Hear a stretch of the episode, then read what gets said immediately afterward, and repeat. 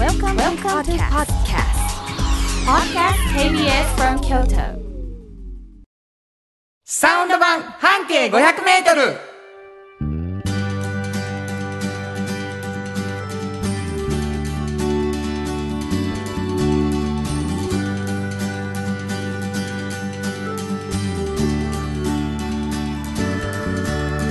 こんにちはフリーマガジン半径 500m 編集長の炎上真子です。サウンドロゴクリエイターの原田博之です。7月15日になりました、はい、えーお便りをいただいてます、はい。ありがとうございあます。りがとうございます。オカメインコ SOS さん、うん。ありがとう。いつも楽しみに聞いています。ありがとうございます。オープニングが大好きです、この番組の趣旨を話しておられて、うん。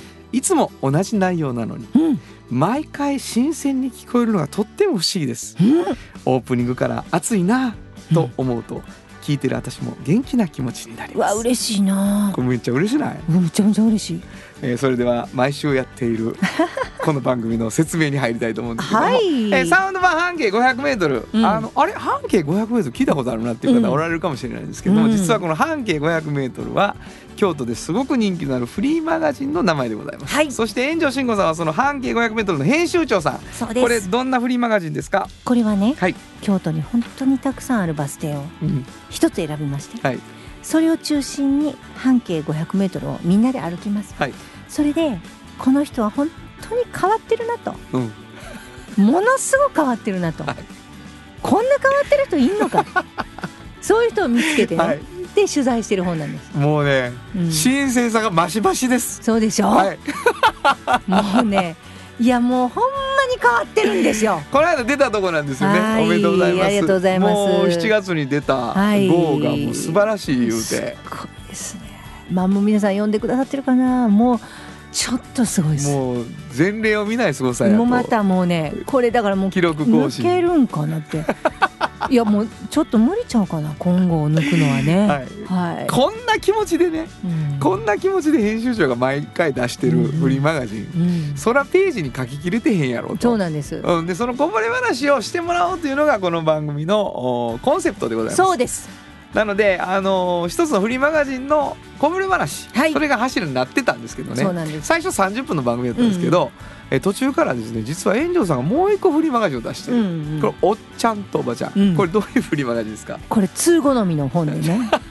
いやもうねあいやほさすがにあの朝日新聞のお料理の言葉で何回も採用されるのが分かる。本当にこんなに通に知ってもらってるんだっていうのもあるんですけど、はい、学生さんとか若い方のためにねうんうん。私たち作っておりおましてね。っちゃんとおばちゃんというはいそうなんです。そうなんでですよ、で皆さんおっちゃんとおばちゃんという年齢に達するんですよね。いつかね。す、はいはいはい、でその時に本当に仕事充実してて面白いな人生楽しいなみたいなことを思っておられる大人が結構いるんですよ。なるほど、でそのことをね知ってほしい若い方に。うん、で自分もいつかそうなってるような感じで人生設計してもらったら嬉しいなっていう。はい。い、い話や、そういう本なんです。まあ、これも熱いぞと、うん、これこぼれ話もらおうということで、2つのフリーマガジンのこぼれ話編集長から聞くのがこのラジオ番組の柱です、はい、そして私はサウンドロゴクリエイター、えー今なってる音楽も含めうん、この後聞いていただくとあなるほどこれがサウンドロゴかと分かっていただけるはい、と思いますね、えーそんな2人でお送りしていきます私たちの番組皆さんからのお便りを心からお待ちしています、はい。どこに送ればいいでしょうか？はい、メールアドレスは500アットマーク kbs ドット京都数字で500アットマーク kbs ドット京都こちらまでお願いします。えーメッセージをいただいた方の中から抽選で2名の方にフリーマガジン半径 500m おっちゃんとおばちゃんをそれぞれ1冊ずつプレゼントしていますので、はい。えープレゼント希望の方はあーフリーマガジン希望おっちゃんとおばちゃん希望みたいな感じでね、はい、書いていただくと当たるかもしれません、えープレゼント希望の方必ず住所とお名前はい、お願いしま送らなきゃいけす。ないのでねもう一度メールアドレス教えてください。はい、メールアドレスは500アットマーク kbs ドット京都数字で500アットマーク kbs ドット京都こちらまでお願いします。ということで KBS 京都ラジオからお送りしていきますサウンド版半径 500m 今日も張り切って参りましょう。サウンド版半径500メートル。この番組は藤高コーポレーション、トヨタカローラ京都、東和、サンパック、山崎、特発産業製作所、かわいい、サンシード、アンバン和衣あん、ポレポレ、働く、日清電機の提供で心を込めてお送りします。ものづくりに店づくりお客様の欲しいを届けるカンパニー。汗をかきかき喜びを共にトータルソリューション。藤高コーポレーション藤高コーポレーション。お風呂の新習慣フットグルーマーかかとツルツル足裏ふわふわポカポカだ歯磨きみたいに足磨き3パックのフットグルーマー福王寺から集山街道1.5キロお食事処山崎静かに楽しむお食事よし京都散策小旅行もよし京都は高尾に佇む宿泊もできる山崎。新語編集長の今日の半径500メートル。このコーナーでは京都市バスのバス停半径 500m のエリアをご紹介するフリーマガジン半径 500m 編集長炎上真子がページに載せきれなかったこぼれ話をご紹介します。はいまあ一つのバス停を中心に半径 500m そして、えーその中から一つ選んでお話をしてもらうので、うんうん。あどっかのバス停が元になった話なんやなっていうことなんですよね。そうなんです。なので聞いてくださってる皆さんにバス停をちょっと推測してもらう。で最後にバス停を紹介するっていうのが面白いだろうということになっています。はい。ただヒントなしではなかなか想像するのも難しいということで、編集長の方からうん。バス停当てクイズのヒントをいただいています。はい今日はどんなヒント？えっとねあのーちょっとね3つのキーワードを出してお以前そんなこともしたことあるんですけどうん。その3つがまあ近いとこだよと。もうよくあるパターンになってよきましたよ、うようありますね、はい、近いとこだよ、えーうんそうそうそうそうそう。そこで考えてください、はい。えっとねもう一個ドーンともう大出血サービスの言いますね。北大路通りもうこれはもうね北大路通り長いですよ。はい。東西に長い。はい。ね。はい、北大路通りだよ。近いよ、まあこれでもあの南北の位置がだいたい決まるからね。はいはいはい,、はいはい。北大路通りが近い。よ、はい。そしてサイゼリアが近いよ。これはあのいいよ。いいでしょ？よく道に迷う人がやるやつです。今どこにいるのはサイゼリアの前めちゃくちゃあんねんサイゼリア 多いからね、はい。そしてもう一個。ユニクロも近いよとあこれね。僕はもわかりました。大体あの辺やなって。うはい。もうそれは。はい。のバス停です。あるかな。これこれ満たしてるとこあるかもよ他にも、ねえ。もしかしたらね、うん。あ他にあるかな？いやいやないと思いますよ。あるかな？あるかな？まあ一応。はいはい、一応。もうこれ以上は言いませんまああのそ想像してみてください、はい。イマジンでございます。はいはい、お願いいたします。そこの何でしょそこのねドイツ菓子の専門店なんですよ、うへえ、まあ小さいお店。うん。小さいお店でねあのフラウピルツっていう名前のね。フラウピルツ。っていうねまあドイツ語なんですけど、はい。ドイツ語でこれねキノコ夫人っていう意味なんですけど すもうごいね。いる人はもうキノコ夫人です。あもう髪の毛がキノコですよねまずね。うん、でも入った途端にキノコがいっぱいですキノコっぽいものがいっぱいある。へえすごい。でもこの方、まあ、ドイツのねお菓子に、まあ、特化して、うん。あのお菓子屋さんをするんですけどものすごい面白くてねあのそうなるまでが。あの小さい時からまあお菓子好きやったけど兄弟もいてねまあお菓子自分が食べる思いっきり食べたいと思う時にねあのやっぱ兄弟と分けるじゃないですか。はいはいなかなか食べれないでしょ？もうこれもう自分で作るしかないなっていう。本当にそっからななるほどね、うん。そしたら思う存分食べれるんじゃないか、うん。もう結構考え方合理的なんですようん、ね。そうやな。うん。であのもう学校卒業して短大の後にあの製菓学校行くんですよ。はい。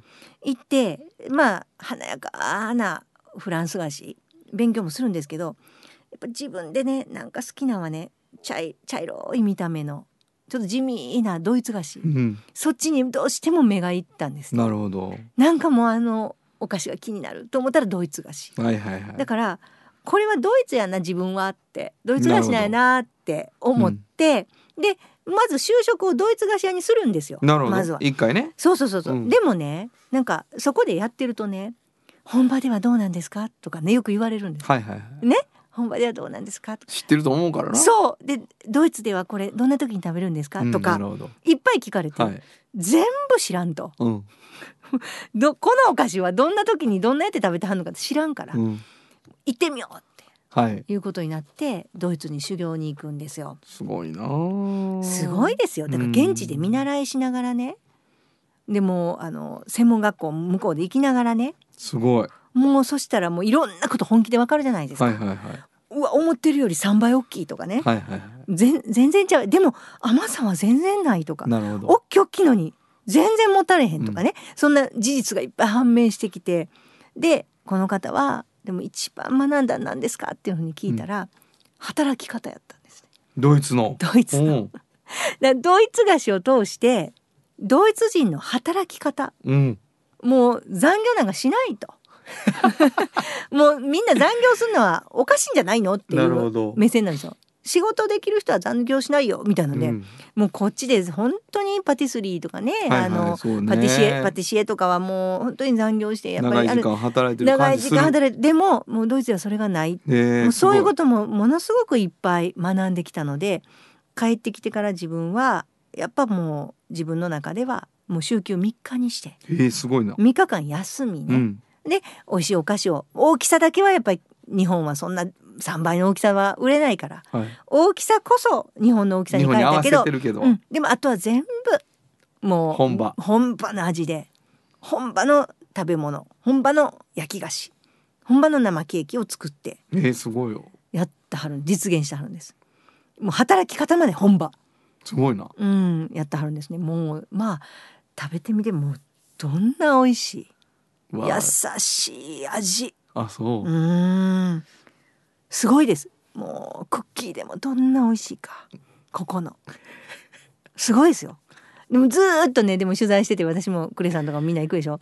働き方の話がもう大半でしたね。ああそうなんやな、うん。もうクッキーのこととかケーキのことよりもやっぱそっちをいっぱい言ってくれはるので、面白かったな取材、またもや。うん、ねお菓子の取材して、うん。働き方の記事になったっていう なねってるんですね。わかりました。バス停聞きますわ。あ言いますね、はい。あの一乗寺木之本町。一乗寺木之本町。ここからねサイゼリアもユニクロも見えるんですよね。北大路通りも。そうやな。はいわかりました。はい。えー、新婚編集長今日の半径500メートル今日は京都市バス一乗寺木之本町停留所の半径500メートルからでした。FM94.9 メガヘルツ。AM 千百四十三キロヘルツで KBS 京都ラジオからお送りしています。今日の一曲。はい、ここで今日の一曲なんですけどね、うん。えーまああのキノコ夫人うん、ということでごフラウざいまして、ピルツね、うん、えーこの方たちにしました。キノコ帝国でクロノスタシス。本当はここで Just Like 登録の名曲が流れてるんだよ。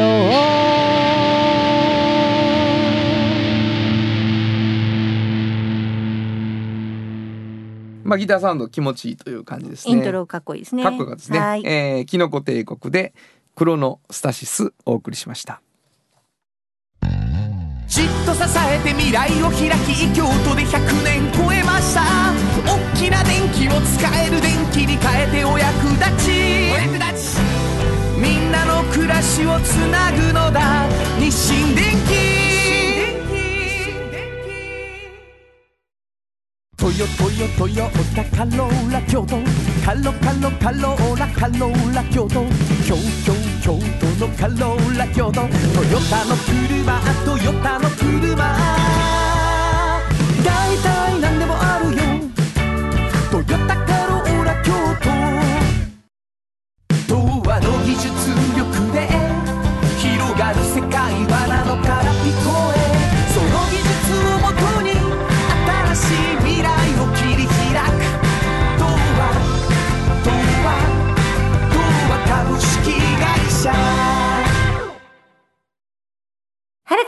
の音楽機構。このコーナーは私炎上真子が独断と偏見で原田さんの曲を皆さんにお届けするコーナーです。ありがとうございます。この間からねはい。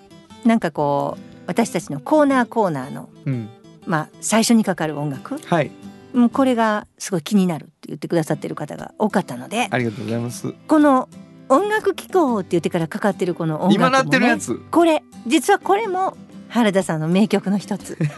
なんですよね。そうですか。はい。だからこれはまた再現してみたいなと。再現ってなんやねん。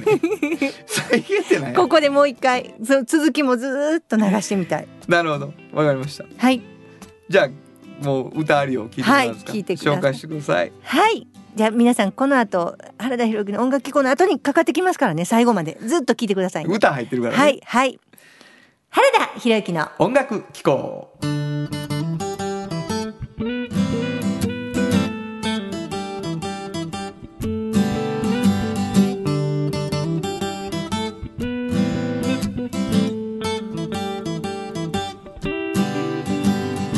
君が遠くへ行く。空港まで見送る。こんな時はハンカチを振るのかな。盛り上がってみたけど。誰もハンカチがない。君が住むという街。Google Earth で。クリックするだけで。街並みまで。分かってしまうんだな。時間や距離を超えて握手して外して手を振った。知らなかったそんな街も君がいるから近くなるよ。何も怖がることはない。だからンカチは振らない。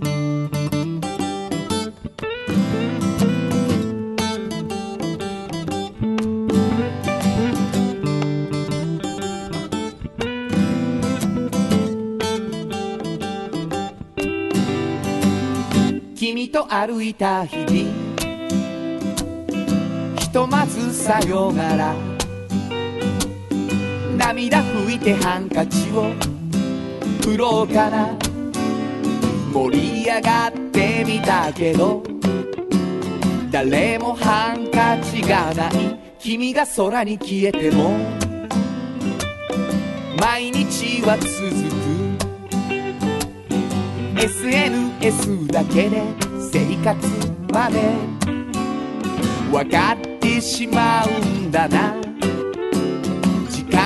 距離を超えて握手して外して手を振った世界中のどんな街も君がいるなら近くなるよ。何も怖がることはない。だからハンカチは振らない。というわけであの、はい。ハンカチは振らないそうそうそう。というアルバムのハンカチは振らない、そうですね。という曲です。はい。あの僕すごい好きなんですこの曲。ぜひぜひ皆さん。ありがとうございます。はい。まだちょっとね別のコーナーのやつ紹介していきたいと思います、以上原田博之音楽機構でした。サウンド版半径500メートル。心も肌もすっぴんきれい愉快な姉妹が京都から発信する簡単なのに満足できるスキンケアシリーズ。自由に楽しく生きられる喜びと出会ってほしい。シンプルアカンスキンケア。アンパンあなたの家の冷蔵庫。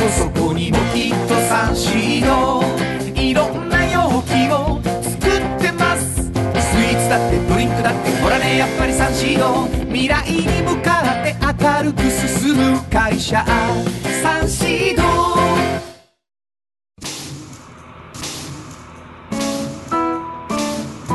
これからも薄い金属の板であなたの思いを形に。薄い束ねウェーブアッシャーの特発産業製作所。子供のために頑張りすぎている。お母さんの居場所働く。癒されて打ち明けてちょっと学んで元気になって。お母さんが楽になる学びや働く。おっちゃんとおばちゃんこのコーナーでは仕事の見え方が少し変わるフリーマガジン「おっちゃんとおばちゃん」の中から毎日仕事が楽しくてたまらないという熱い人またその予備軍の人々をご紹介しているんですが、はい、えー最近ね、あのこの「おじょば」のコーナーに、うん。えーリアルにはい。ゲストの方が来てくれることが増えました、そして今日も来ていただいてます。ありがとうございます、お名前をください。あ ACE 畑野一級建築士事務所のあの畑野と申します。畑野。畑野さんです。します。よろしくお願いします。ありがとうございます。私がもう尊敬してやまない、はいあの畑野さんなんですけど。関係が深い、関係が深いしあの畑野さんのことを誰より私がうん。良さを知ってるんですね。あの見た目が何人、はい。何人そういう人を作れいやば気がるですもねあの見た目こうシュッとした本当に一級いや建築士のねそうなんですあの畑野隆さんなんですけれども、はい。はいあのこんな見た目とはもう全然違うね。はい、はい、すごい変わった人です。あそうですか。はい。いやあの ありがとうございます。あの畑野さんの、うん。多分事務所のパンフレットですかこれは、あ、そうですね。はい。を見せていただきました、はい。でもうねうん、1ページ目をめくった段階で、うんうんうんもう極めてスタイリッシュなはい、ものすごくおしゃれな建築物を作っておられるんだろう、うん。そしてなんかこう住居に関して、うん、あのきっとこだわりがあるんだろうっていうふうに見えたんですけど、見えるでしょ？あちょっと待ってください、はいはい。聞かせてください。それは基本的にはどういう建築自分の建築士の、としてはどういうものを作るのですよっていうのは、うんうん。ああ、そうですね。あのまあ住宅を中心にはい。設計をしているんですけれども、うんうん。あのやっぱまあ街中育ちということもあるのかもしれないんですけれども、はい。やっぱ自然に対して、えー憧れが強いという部分もありまして、自身が。そうですね。はいはいはいはい、はい。で自然ができるだけ美しく見えるようなそういう空間を作りたいなとうん。いうふうに思ってまして、うん。まああの風景と一体になるようなあの建築を作りたいともうねいうことを思って設計してパンいます。フレットから見える、うん、あの一言一句ずれがないです。そうでしょ？すごくそういうそして感じ。あの受賞してはるのもねいっぱい受賞してはるんですけど、はいはい。今一応言っときますね。はいはい。あのグッドデザインアワード2017すごいよ。うん受賞されてますし、はい。あとあれですね令和元年のうん、京都景観賞京町屋部門の有料賞も取ってはるんですね。すごいね。皆さんあのあれですよ畑野隆って入れてこれやったらもう全部受賞した家もどんなんかが映ってきますしあの全部ネットで出てきます。であとあの一昨年には第9回京都建築賞の優秀賞も取られてる。だから本当に数々の賞を総なめ、ははいいされてるんですがうん。畑野さんこれだけ見てたら本当に本当になんかね、うん。まあ素敵な方です素敵な方なんですけどやっぱりね私がお連れするここに。はい。ちょっとねやっぱ若干変わってらっしゃいます。聞くわもうもう聞きます。ちょっとクスクス笑ってありますけどね、もう言わずにおれへんやろ？はい。変わ何が変わったんあですか、の畑野さんになかなかねあの建築をお願いするの難しいと思うんですけど、はい。い、ろんな方が頼みたい。私もう果敢にもねはい。もう畑野さんと出会いはねもうあれ何年前ですか？もう7年ぐらい。7年前。7年前に私ねうん。ウェブで見つけたんですよ畑野さんを自分の家を改装したいなっていう時に、はいはい。なんかいい人いいひんかなと思って、うん。もうもう自分で探して探し当てたんです、もう畑野さんを。うん。で私電話したんですよ畑野さんに。朝朝でしたね。まだ早い朝の、うんもうなんかねはい。まともな時間やなかったような気がする。これは記録更新なのちゃうかな？ゲストが「うん」と「はい」しか言わないっていうもうむちゃくちゃやもいやほんで、ううん。電話しても絶対あなたのブログを見てね。あなるほど。もうこの方にお願いしたい。お願いしたいそうなんです、それどういう印象ですか？もうちょっと聞きますわ、うん。その時の援助進行。うん。はい。まあちょっとつ盲信だったと思いますけれども、うん。はい。うんどんなあれ？うん。えらいの来たぞみたいないやーそれはあれですね。あのすごく、うん。あの一生懸命うん。お話をしていただいて、あのなんというかまあ心打たれたところはあると思います。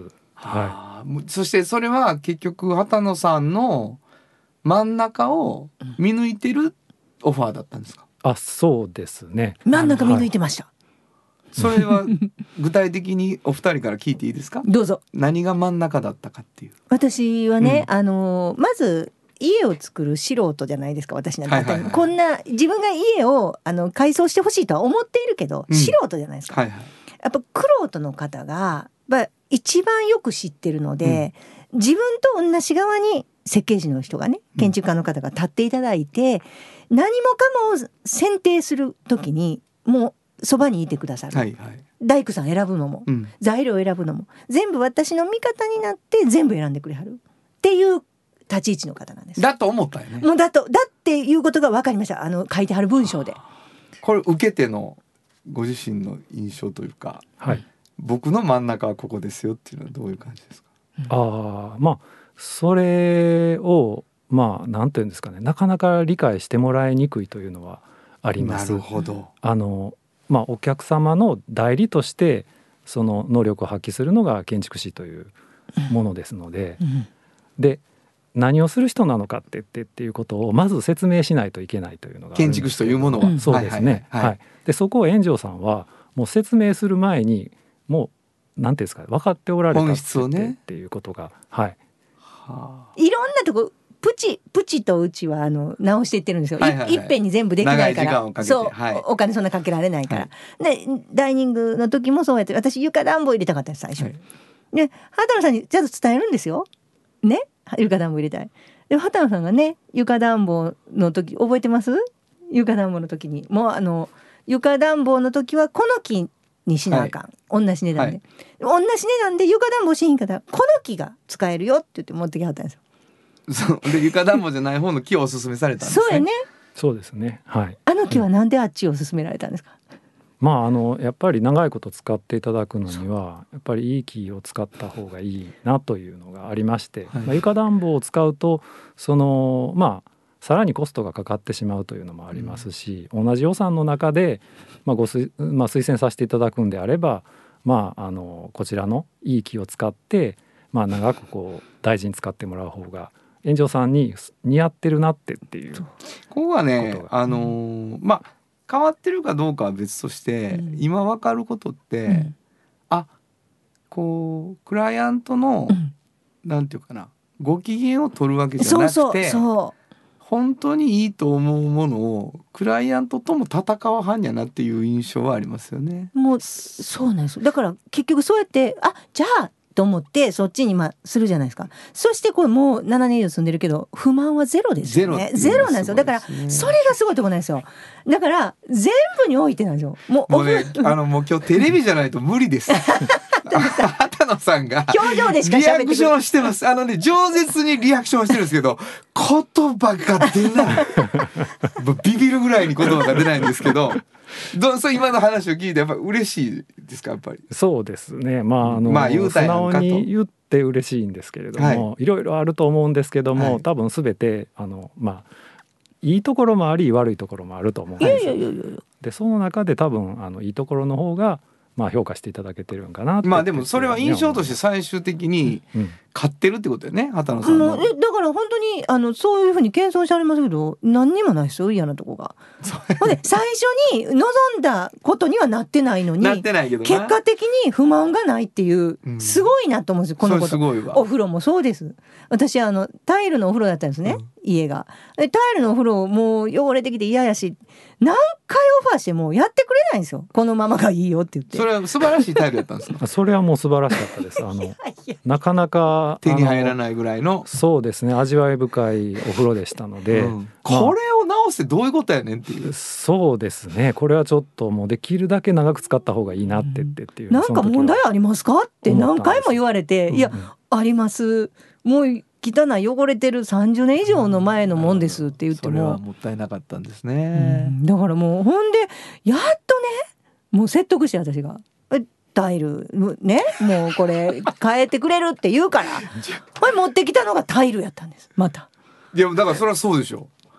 もうそれに見合うだけのものを作らないと納得いかないですよねそら。うん。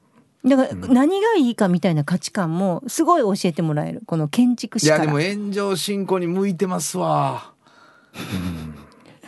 大変だったですかでもいやーまあそうですね。正直に言うと大変ですけれども、そうですよはい、納得させないと前に進まないっていうところもありますからね。こともないけどどうですか？いやでもまあ炎上さんのそのなんていうんですかね。こういろいろこうやっぱりたくさんお話いただきますんでわかるんですね。あだんだん。おっしゃってることはね。そうですね、うん。はい。であとスタイルもやっぱりこうあのライフスタイルっていうのもしっかり持たれてるので、はいはいはい。でそこからやっぱりこうあのこういうものどうですかってっていう提案が我々もたくさん出てくるんです。まあ、インスピレーションを受けるというかでそういう形でまあそのお返しするものもたくさんできたかなってってってうんっていうふうに思いましたんでいや。だからおっちゃんとおばちゃんでお呼びしてるには理由があってね、そうね、これはそっちに聞か聞きたい。こちらはねやっぱこう本当にこのお仕事を見てて建築士って大変やなって思ったんですよ私。もうあの大変ですよ。そりゃそうやと思います。そんなうんこんな言い方じゃ儲かりまくらないですよね正直。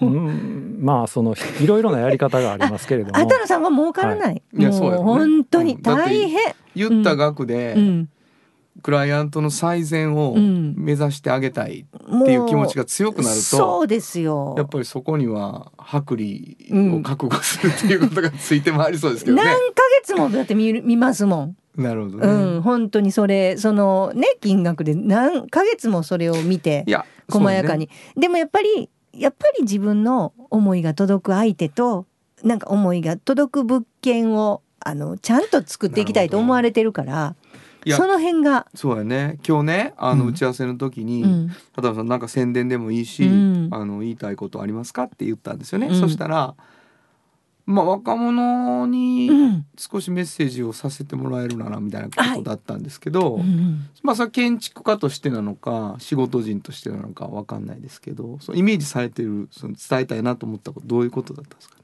まあそうですね。まあ建築やってて、はい。やっぱりあの良かったなと思える瞬間ってっていうのがはい。やっぱりたくさんあります。はい。でまあやっぱりこうやってあの自分が設計して形になったものを、はい。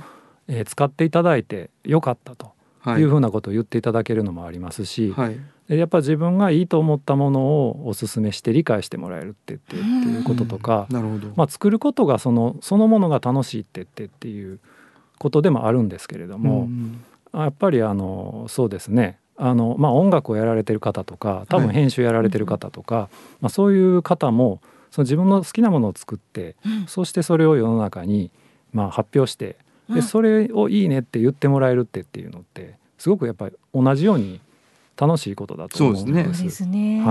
はい。それはまあ建築っていうのはまああの多分その形があの音楽はないものだとしたら、うん。建築は形になるというものです。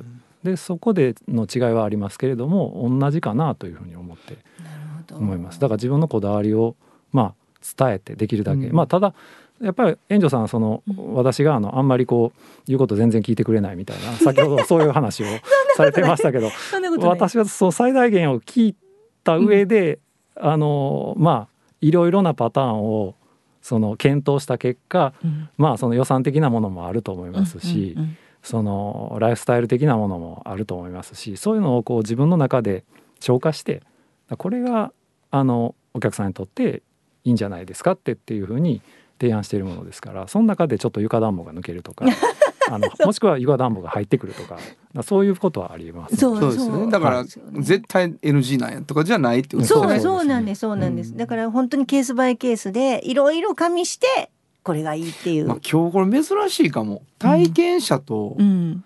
その喋れる喋ってんの聞いてもらうって。いやすごいプライベートの話かなと僕思ってたんです今ちょっと。だけどそうじゃなくて一つの具体例の中にまあオファー出した人間とうん。それを理解してこうキュレートするっていうかねその一番いいものを進めたりそしてまあ想像するっていう出来事の中で最終的に住んだ人間が良かったと思ってるっていういやそうなことがねやっぱ大きなことですね。だから私がすごい伝えたかったのはなんか課題を解決しそうな感じするじゃないですか建築士の人って。その、そのお客さんの課題を。だからもちろんなんですよ。でもね、なんかおっしゃってることをそのそのまま返すっていうのが課題解決じゃなくって、やっぱりプロとして目指すのはこういうことやでっっていうところが私は最初想像してなかったものになるんですね。なるほどね、うん、それがすごく面白かったしあの勉強にもなったし素晴らしかったです。あはい、ありがとうございます。そういう方です。でもまあ素敵な仕事やでって言ってもらうのは建築家目指すことはちょっと嬉しいかもしれないですねうん、すごい素敵な仕事やと思います。それいつ頃気づいたんですか？そうですねまああの大学の3回生の時に、いや素晴らしい仕事やなという仕事にまだついてない頃ですけれども、うん、まあ、これを一生の仕事にしていきたいなって言ってっていうのはなんか。あの強く思いましたその時に。まあ、それ何まで。があったんですか？何があったんですか？まあそうですねあの同級生。まあこれはあれですそのいろいろあるんですけれどもまあそれまで私あのまあ乗り物が好きでして、まあ、自転車が好きだったりとか、あと電車も好きでしたしあとバイクも好きでで大学生の時は特にバイクのレースをうん。やってたんです。でまあそのバイクのデザインだったり車のデザインだったりとか,、そちらの方もやりたいなと。なるほど、で建築もその学べるうん。し、えーそのプロダクトデザイン、まあ、はい車とかあの家電製品とかそういったものパソコンとかもそうだと思いますけどそういうデザインを学べる大学にちょっと行ってたものですからあのどちらも選択できたんですけれどもその3回生の時に同級生の子がもう自分ちゃんと目標を定めてそのこれからあのプロとして生きていく覚悟を決めないとこの先まあ行き詰まってしまうよというようなことを、まあ、アドバイスしてくれる友人がいまして、はいでな何かをやめて何かを選ぶということも大事だと。という話をされたんですけれども、まあ、その時にまあちょっとレースを続けるかやめるかみたいなところで、そのよくよく考えて自分は一体何がやりたいのかってっていうことを考えた時に、まあ、やっぱりその建築の方が可能性が高いなと、うっん。てっていうことをちょっと思いまして。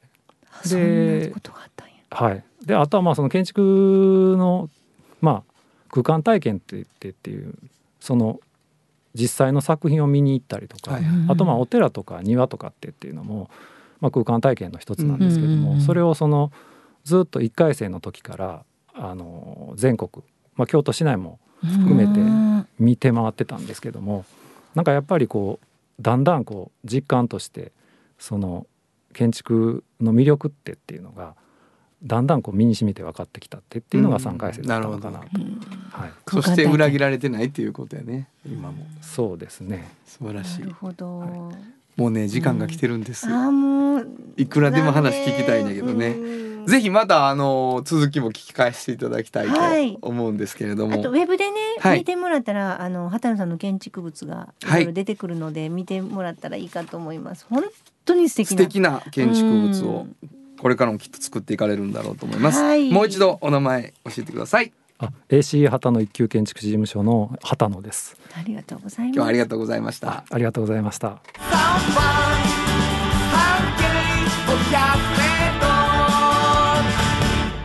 今日のもう一曲、はい。ここでもう一曲なんですけれども、はい。えー来ていただいた、えー建築家の畑野さん。畑野さんうん。からリクエストありました、うん。ビル・エヴァンス「ワルツ・フォー・デビー」本当はここで JASRAC 登録の名曲が流れてるんだよ。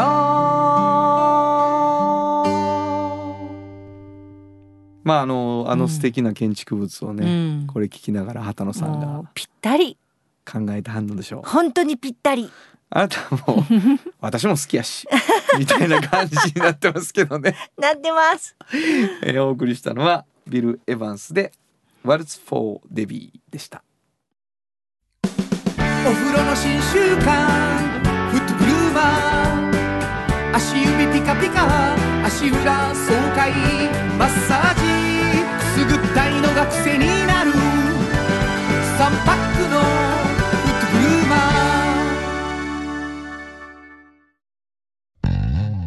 と支えて未来を開き京都で100年超えました。大きな電気を使える電気に変えてお役立ち。お役立ちみんなの暮らしをつなぐのだ。日清電気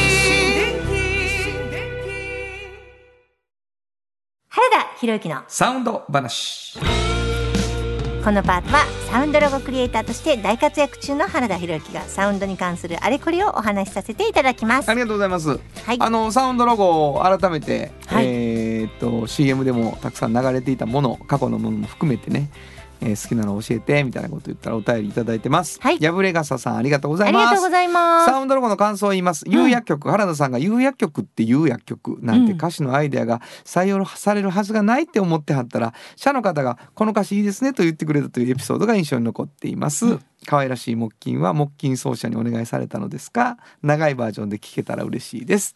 というのがありまして、はいよくご存知やね。もう何も言わずに一回聞いてもらいましょうか。はいえー有薬局のロングバージョンです。有薬局っていう薬局いつもそばにある気軽に薬剤師さんに相談できる街の薬局あなたに寄り添い毎日をそっと支える。有薬局っていう薬局。明日をつなぐ。夕薬局。まあ木琴というね、うん。えーやっぱり大きな仕事してますよね。これ恩田君っていうね、はい。えー鍵盤の人に。すごい可愛らしくね声が入ってくることで。なんかちょっといい感じの和やかな感じになりますね。ダジャレ感がうね、ん薄まって。いい感じ。すごく。もう有薬局っていううん優しいな優しいっていう、うん、イメージになりまして。だからもうみんな恥ずかしげもなく道でを通りながら有薬局って有薬局や。思ってくれてるんじゃないでしょうかね。あのラジオドラマでね長く使わせていただいたりしてすごく印象的な、あ僕にとっても大事なサウンドロゴです。えー原田博之のサウンド話。今日は有薬局のサウンドロゴを紹介しました。サウンド版半径 500m FM 94.9メガヘルツ。AM 千百四十三キロヘルツで KBS 京都ラジオからお送りしています。あの話この一曲このコーナーは私たちそれぞれがこれまでの人生で印象に残っているちょっといい話をご紹介するとともにその話にぴったりの一曲をお届けするコーナーです。今日は炎上進行が担当します。えっとちょっと前ですけどあのアフターサンという映画を見に行きました。えーイギリスの映画なんですけどあのそんなに人入ってなかったんですけどね。もうめちゃくちゃ良かった。たんですね。あのなんかこう山あり谷ありみたいなあのすごく大どんでんとかそういう映画と全く真逆の映画で本当になんていうのかなあの何気ないあの父と娘のあの何気ない2週間ぐらいかなあれのバカンスでの話なんですよ。バカンス中に何が起こるとかも別にないんですよね。あのただただ父と子があの楽しくしばらくちょっとこうねあのお父さんとお母さん離婚してたからしばらく会えなくて久しぶりに会った親子が2週間ちょっと楽しく本当にあの海の近くのトルコの、えーバカンスを楽しむっていう映画なんです。で多くを語らずなんかそんなにその決定的な瞬間があるみたいなこともないんです。本当にそれだけなんですがその映画の中で本当にこんなにもあの父が娘を思う娘が父を思う愛情がこんなにも見えるのか私はそこにあの驚きましたあの編集という仕事をしていて何かこうインパクトを与えるキャッチコピー写真をとかいろいろ考えてるんですが自分の言いたいことを何かこうどういう形で言ったらいいだろうっていう時にすごいヒントになりましたね。えっと大きな出来事大きなことを言わなくても本当にこうそれがこうシチュエーションと、えーその2人の関係をきちっとあの追えば言えることもあるんだなっていうのはすごく感じる作品でしたね。で同時に、まあ、あの自分自身のことも考えて、えー自分が子供に、えー自分が親にどんなことを伝えたらあの一番こう心に残ってもらえるんだろう日常の中でっていうようなことをすごい考えさせられる映画でした。皆さんももし見る機会があったらぜひとも行ってほしいなであの決してあの山あり谷ありじゃないですよ。だから退屈という人もいるかもしれないです。で大どんでもないですよ。本当に平坦なまま始まって平坦に終わっていく映画です。でも本当に素晴らしかったです。中でねこの曲が流れるんで、えー、ぜひぜひ皆さん行ってみてください、えー、REM で Losing My Religion 本当はここで？Just like 登録の名曲が流れてるんだよ。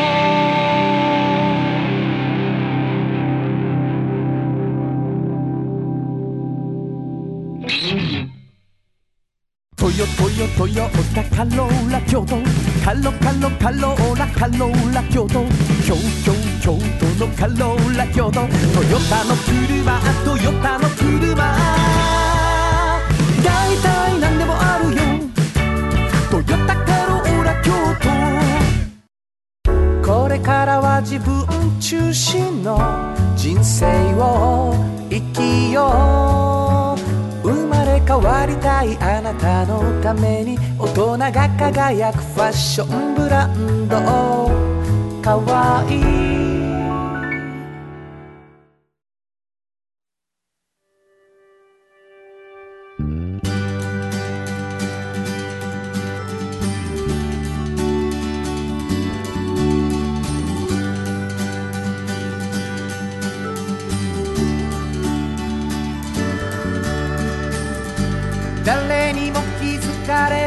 そこにある。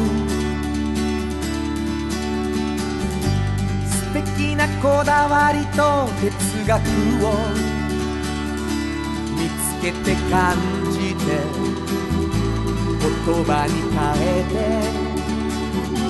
みんなに届けてみようかな。一人の職人が歩み来たその道を振り返り遡る。きっとそれは誰かが未来を描く。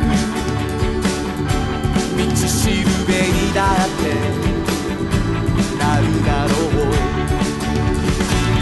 たった半径500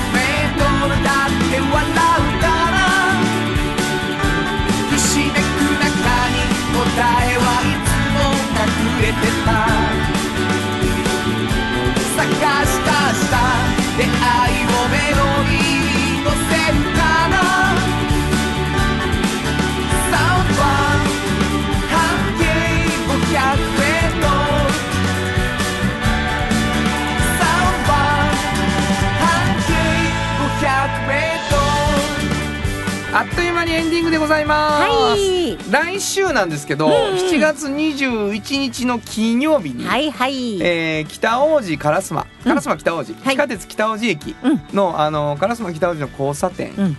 の、えー東北角うん。にアップルハウスという、はい。えーフルーツパーラーがありまして、はい。そのビルの3階、はい。アップルさんでうん。僕ライブがありますので、はいはい、もうぜひ、うん本当にぜひ。うん、あれアップルさんなんですか、アップルさんやと思ってました。わかんない。アップルさんってなんか、アップルさん。アップルさんで、うん、全部カタカナですもんね、はい。